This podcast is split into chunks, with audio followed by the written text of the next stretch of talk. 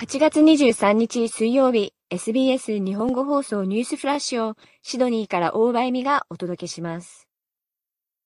読み書きと計算能力を評価するナップランの結果を受け、教育制度に対する深刻な改革を求める声が上がっています。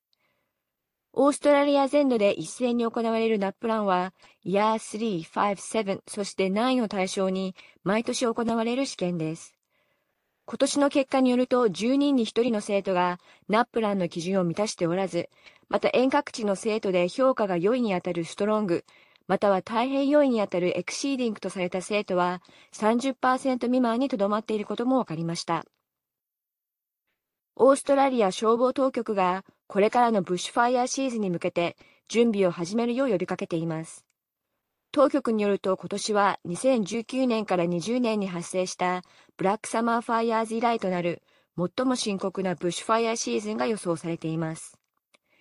オーストラリアの東部と中部の大部分では数年にわたりかなり湿った状態が続いていましたが、この春、乾燥が進むにつれて山火事のリスクが高まっているといいます。連邦政府が生産性の向上、生活コストの削減、そして資金の上昇を実現するため、競争政策設定の見直しを発表しました。ジム・チャルマーズ増相とアンドリュー・リーズ副増相の共同声明によると、オーストラリアの生産性の伸びは過去10年間で鈍化しており、競争の低下がその一因となっています。またこれは中国経済の低迷がオーストラリアの生産性にも影響を与えていることを示すものです。リー副増相はワールドカップにおけるマチルダスの成功を引き合いに、競争がいかに成果をもたらすかを示すと主張しています。先住民の議会の声、インディジネス・ボイス・トゥ・パーラメントをめぐる国民投票の日程が、来週水曜日、アデレードでアンソニー・アルバニージー首相によって発表されることが分かりました。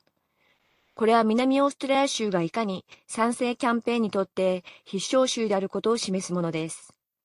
憲法改正のための国民投票日は、スポーツイベントやスクールホリデーを避けた10月14日が有力視されています。またこれは一部の先住民コミュニティにとっては投票が難しくなる雨季の前となります。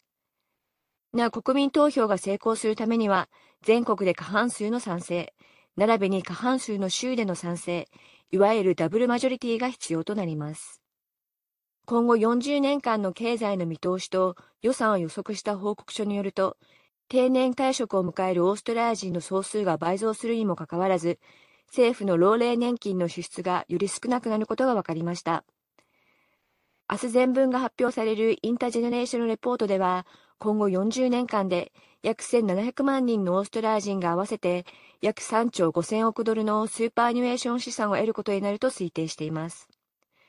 ジム・チャルマーズ同相は、この報告書は、スーパーニュエーション制度が、オーストラリア人の退職後の生活資金を賄い、政府の資金節約に機能していることを示すものだと述べています。オーストラリアのスーパーマーケット大手ウールワスが前年比から4.6%増の16.2億ドルの利益を記録しました。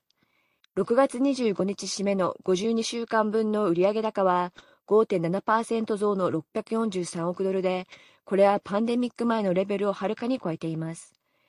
以上、8月23日のニュースフラッシュでした。